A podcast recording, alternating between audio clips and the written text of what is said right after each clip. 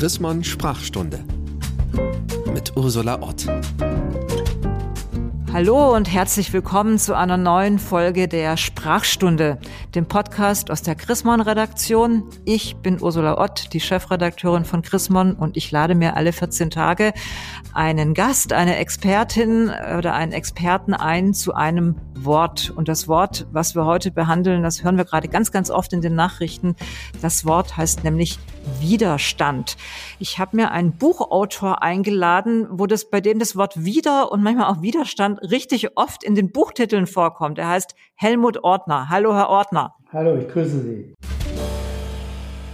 Herr Ordner, wir sind ja in einem Sprachpodcast, deswegen am Anfang gucken wir uns das Wort immer erstmal an. Also so viel Latein kann ich auch. Wieder kommt irgendwie aus dem Lateinischen von gegen. Aber was ist denn eigentlich genau Widerstand? Kann man das definieren? Oh, vermutlich seit es Regeln für das menschliche Zusammenleben gibt, äh, spätestens aber seit Herrschende ihre Ansprüche durchsetzen, wird auch über Widerstand und das Widerstandsrecht diskutiert und gestritten auch über die Definition. Okay, da wir nicht über Jahrhunderte gehen können, sondern 20 Minuten haben, mhm. sagen Sie doch mal, vielleicht kommt man der Sache am ehesten nahe, wenn man überlegt, was ist eigentlich das Gegenteil von Widerstand? Weil da ist ja wieder drin, also gegen. Gegen was ist denn ein Widerstand? Ja, Widerstand ist ein Relationsbegriff. Also man muss versuchen, er definiert sich ja nicht aus sich selbst heraus und er wird auch nicht verständlich, sondern immer erst im Verhältnis zu anderen Begriffen gewinnt er, der Begriff Widerstand, Bedeutung. Wenn, wenn nämlich klar wird, gegen was oder wen sich der Widerstand richtet. Und das kann, ist ganz unterschiedlich. Es gibt den politischen Widerstand, der zeigt sich in Diktaturen anders als etwa in unseren demokratischen Gemeinwesen. Aber vielleicht könnte man sowas sagen, der entscheidende Gegenbegriff zum Widerstand ist der Begriff Herrschaft. Mhm. Mir ist aufgefallen, Sie haben ja, ich habe es bei der Einleitung gesagt, schon richtig viele Bücher geschrieben und das Wort wieder und manchmal auch das Wort Widerstand kommt ganz schön oft bei Ihnen vor. Und selbst wenn das Wort nicht vorkommt, Sie haben ja eine Biografie über den Hitler-Attentäter Georg Elser geschrieben. Also Widerständige scheinen Sie irgendwie zu faszinieren. Ja. Wie kommt's? Ja, wie kommt's? Höchstwahrscheinlich ähm, hat's auch mit, mit meiner Erziehung zu tun, so Post-68er Zeiten. Äh, ich bin auch ein bisschen in der Negation im äh, so als, als Erziehungsleitlinie. In der Negation, in Negation habe ich mich sozialisiert, also bisschen Trotz, bisschen widerspenstig, bisschen zweifelnd. Ähm, das ist auch der Zeit geschuldet, in der meine politische Sozialisation stattgefunden hat. Und das habe ich wohl nicht ganz und gänzlich entsorgen können. Davon ist heute noch ein gerüttelt Maß in mir.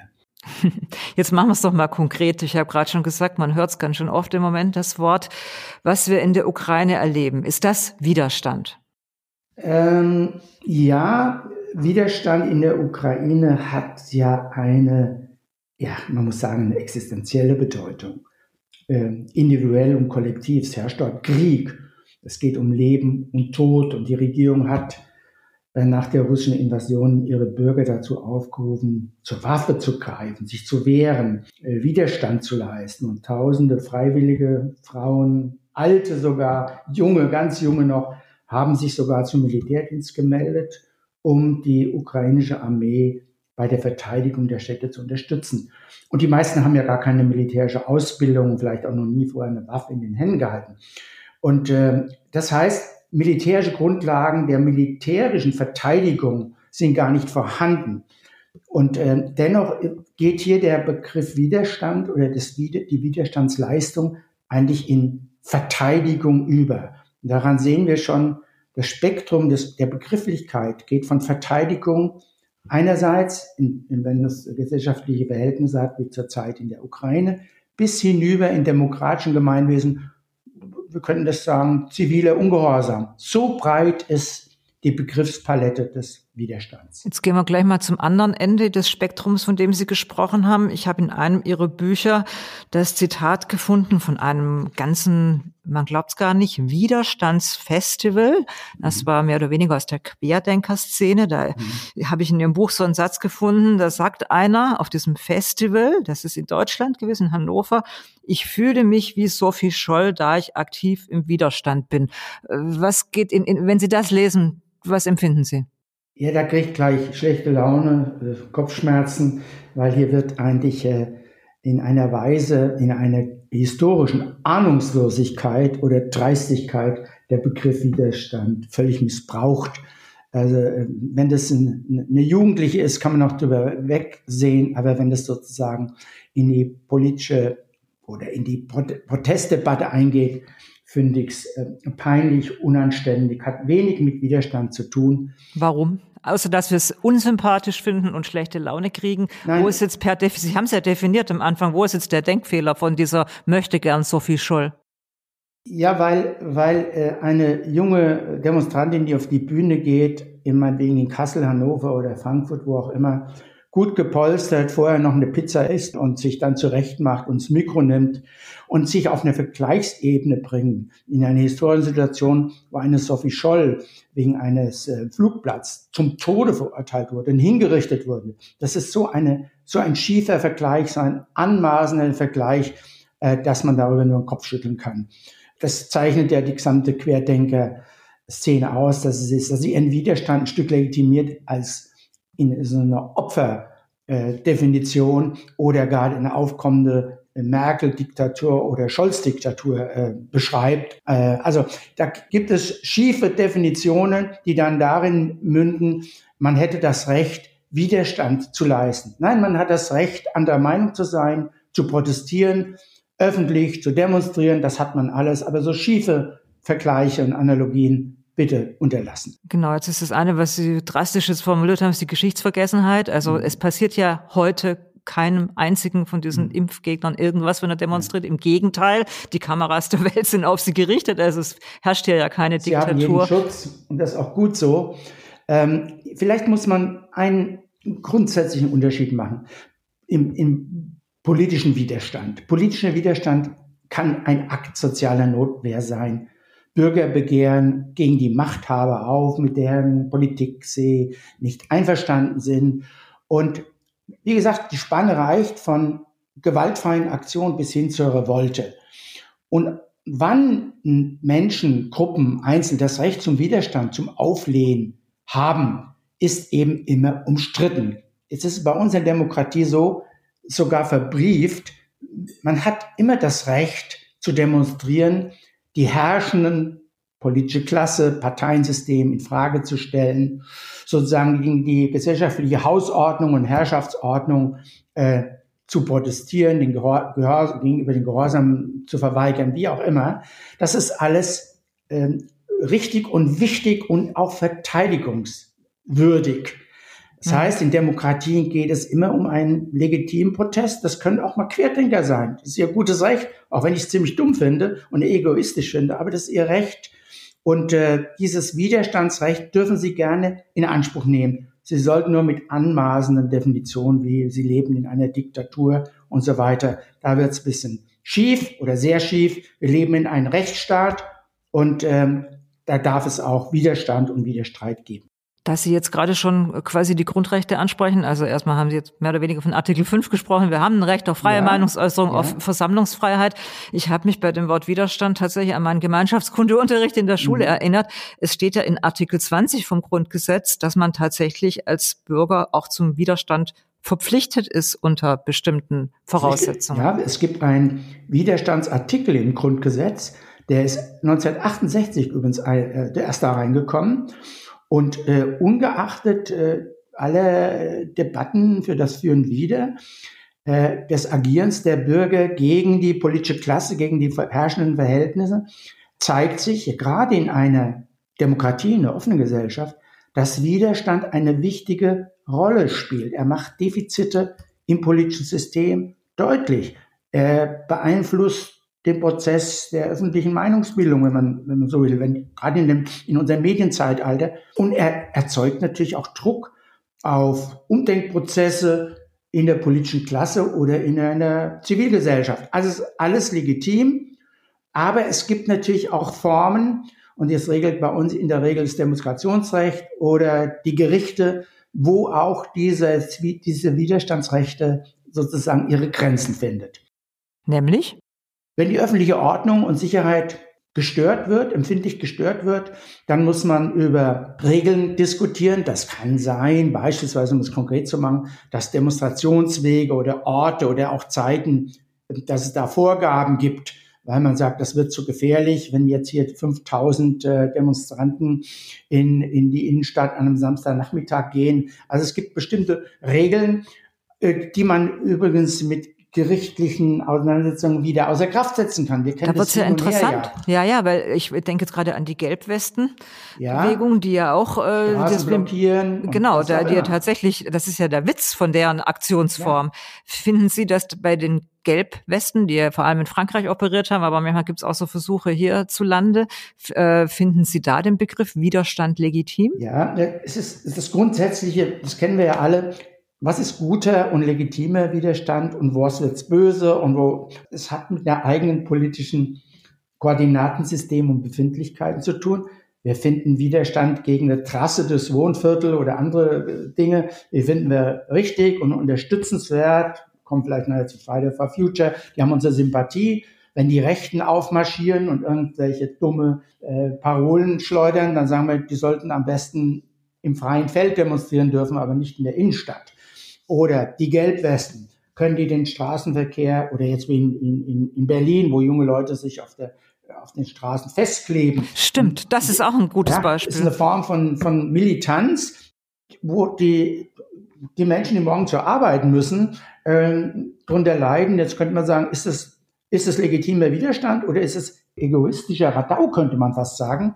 Ist es eine Form von Revolte, die mehr an das Ich als an das Wir denkt? Das heißt, wir sehen, es gibt immer eine, eine gesellschaftliche Akzeptanz auch ähm, von Widerstandsaktionen. Und selbst da muss man wieder Acht geben. In autoritären Gesellschaften, in unserer, unseren düsteren Zeiten unserer Geschichte im Dritten Reich, da war eine, eine Minderheit, war natürlich immer äh, ja, wurde verfolgt und transaliert und weggesperrt. Es war die Minderheit. Also es ist kein Kriterium, ob es eine Minderheit oder eine Mehrheit ist. Also ich muss genau schauen, schauen wo, wogegen äh, demonstrieren oder wo, wo, wogegen wird hier auf die Straße gegangen. Und in einem Rechtsstaat gibt es dafür staatliche Garantien. Gerichte entscheiden mit Widerspruchsrecht natürlich, ob, wann, wie diskutiert wird und auch gegen was. Ich kann ganz abstruse, denken wir an rechte Demonstrationen, rechten Widerstand von Neonazis und, und identitäre Bewegungen, wo es schon schauderhaft wird. Da trifft Demonstrationsrecht auf Meinungsfreiheit, also mhm. neues Feld der öffentlichen Debatte. Aber dass überhaupt öffentlich gestritten, debattiert wird und vor den Gerichten, der Gang zu den Gerichten möglich ist, das zeichnet einen demokratischen Rechtsstaat aus. Würde ich auch sagen. Und dafür haben wir dann letztendlich das Bundesverfassungsgericht, was dann genau diese Güter abwägen muss gegeneinander. Letztendlich, oft ist es dann schon zu spät, weil ähm, Demonstration, Widerstand lebt auch oft von der Spontanität. Ja, stimmt. Von, mhm. zeitlich sehr, sehr eng begrenzt. Es ist wenig geholfen, wenn ich sozusagen in äh, ein Gerichtsurteil aus Karlsruhe 18 Monate später Recht bekomme. Das zeigt auch die gewisse Militanz, das zeigt auch die gewisse Kraft und Bewegung und Power, und äh, wie, wie gesagt, es ist immer ganz unterschiedlich. In Russland äh, kommt ein Nawalny und alle, die für seine Freilassung demonstrieren, die werden sofort niedergeknüppelt und kommen wie in Belarus oder in Russland in, in den Wagen. Da entrüsten wir uns. Aber ein Herr Assange sitzt in London seit vielen, vielen Jahren einfach eingesperrt ohne Gerichtsprozess. Äh, die einen sind für die Gelbwesten, die anderen finden die schrecklich. Die einen finden die Querdenker äh, ja ein, ein Übel, die anderen sagen notwendig, dass es die gibt. Andere regen sich über die Jugend auf, die mit, wegen, wegen Klima, mit Friday for Future die, auf die Straßen geht. Sie sehen eine große Melange, große Unstimmigkeit. Und ich komme wieder zurück. Unser Rechtsstaat, unser Rechtssystem schaut, dass in dieser Melange von Widerspruch, von Revolte, von Opposition, dass da dennoch Regeln herrschen, und äh, Transparenz herrscht. Ich glaube, da sind wir uns einig. Da sind wir wahrscheinlich in einem der besten Orte der Welt, wo das äh, juristisch gegeneinander abgewogen wird. Was, äh, wenn wir mal weit raus, wenn wir das Fenster aufmachen in die weite Welt, wie Absolut. ändert denn die Globalisierung mhm. jetzt hier diese Sachver mhm. den Sachverhalt? Mhm. Wir haben ja, also wenn wir äh, demonstrieren und Widerstand leisten im Nahbereich, weil wir vorne ins Viertel auf den Platz gehen und sagen, das kann nicht sein, dass, der, dass diese Bäume gefällt werden, das ist ja sozusagen nachvollziehbar, das ist ja sozusagen haptisch fast. Das ist, äh, das hat eine ganz andere, nicht nur Dramaturgie, solche, solche Widerstandsaktionen, sondern auch äh, von der politischen Substanz anders, als wenn ich in, eine, in einer großen Kampagne äh, versuche, Gesetze zu verhindern. Also es hat, äh, braucht mehr Planung, es hat, einen ganz anderen Rahmen. Aber jetzt kommen plötzlich Widerstandsformen, Widerstandsthemen äh, seit einigen Jahren. Viele sagen viel zu spät, auch ich meine das, äh, auf die Tagesordnung, wo wir darüber streiten, was passiert eigentlich mit dem Klima, was passiert eigentlich mit der Natur, was passiert mit den Tierrechten. Und das ist natürlich, wenn Sie so wollen, global, das ist transnational. Also es geht auch um transnationales Regieren, um internationale Politik, die zunehmend im Nahbereich äh, sozusagen erfahren wird. Und die Opposition ist gewisserweise dann ebenso transnational. Das heißt, auch der Widerstand ist ein Teil der, Global der Globalisierung. So das sagen Sie jetzt zum einen, es ist eigentlich zu spät, so heißen ja auch einige dieser Klimainitiativen, dass es mhm. fünf nach zwölf ist. Das ist das Schlechte. Das Gute daran ist, an dieser globalen Widerstand, der gar nicht so einen einfachen Gegner hat, wie Sie gerade schon so gesagt haben. Also mhm. ich, ich, ich äh, demonstriere heutzutage nicht nur gegen RWE. Ja. Das mache ich vielleicht im ja. Einzelfall, aber es ist ja viel komplexer. Ja. Das ist schwierig, aber ist es nicht einerseits wieder leichter für den globalen Widerstand, dass es die digitalen Medien gibt? Absolut, die, die, die Kommunikation, der Austausch, ähm, revolutionäre, Revolutionärbewegung, aber oppositionelle Bewegung, Aktionsgruppen, äh, ist natürlich, wir haben das ja in den nordamerikanischen Ländern gesehen, wie nennt man den Frühling, hieß der oppositionelle Frühling und so weiter, äh, als sie auf die Straße ging, das war getragen durch vor allen Dingen und initiiert durch äh, digitale Kommunikation. Das mhm, arabischer wichtig. Frühling. Mhm. Arabischer Frühling, ja, danke.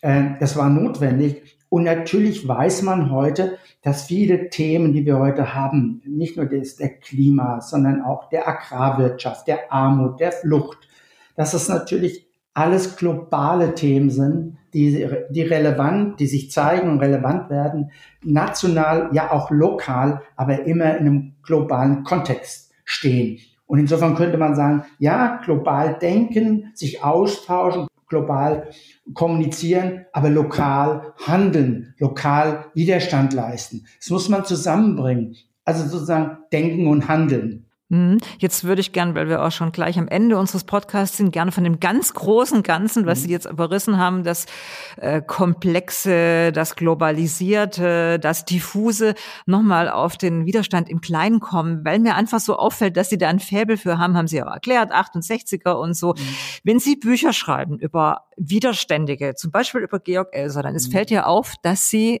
die in alle Welt verkaufen. Und da frage ich mich manchmal, zum Beispiel nach Japan. Mhm. Was fasziniert die Menschen in Japan an so einer Figur? Hat der Widerständige oder die Widerständige an sich so eine Grundsympathie bei den Leserinnen und Lesern? Ähm, ja, ich glaube, es ist, es ist immer was Exemplarisches. Egal ob, ich habe, Sie haben es angesprochen, ich habe das Glück, dass meine Bücher in vielen Ländern übersetzt werden. Und nehmen Sie die Figur Else, ein einzelner, einfacher Mann aus dem Volk, beschließt, äh, gegen den Diktator, gegen die politische Klasse aufzustehen, ein Attentat, ein Tyrannenmord, wenn man so will. Und gewisserweise ist das exemplarisch. Der hat erstmal die Sympathie, vielleicht auch das schlechte Gewissen, dass man das selbst nicht getan hat. Jedenfalls mhm. geht von diesen Menschen eine Faszination aus. Und man könnte es zusammenfassen, das ist immer der Einzelne gegen die Herrschaft. Und das hat eine große Faszination. Äh, berührt einen auch natürlich alle Geschichten, die, die nicht mit großen Zahlen und mit großen Kontexten, sondern die sehr individuell, sehr subjektiv sind. Das berührt uns, egal ob sie jetzt in einer Figur Elsa oder eher zivilen Ungehorsam, das berührt und fasziniert uns. Und ich habe ein Buch mal geschrieben, das hieß, also Titel, Widerstand ist zwecklos, aber sinnvoll. Das hat das sozusagen fast dialektisch versucht auf den Punkt zu bringen. Ähm, sich zu wehren gegen Ungerechtigkeiten, gegen Schieflagen, ist immer auch ein Zeichen von Engagement, von Empathie Und letztendlich ist, ist das auch das tragende Motiv, warum ich mich solchen Figuren auch äh, und so wären wir einfach haben. alle gerne. Das finde ich gut, dass Sie nochmal Stichwort schlechtes ja. Gewissen müsste ich nicht auch. Ja. Sympathie, Empathie und letztendlich sind es einfach auch Helden.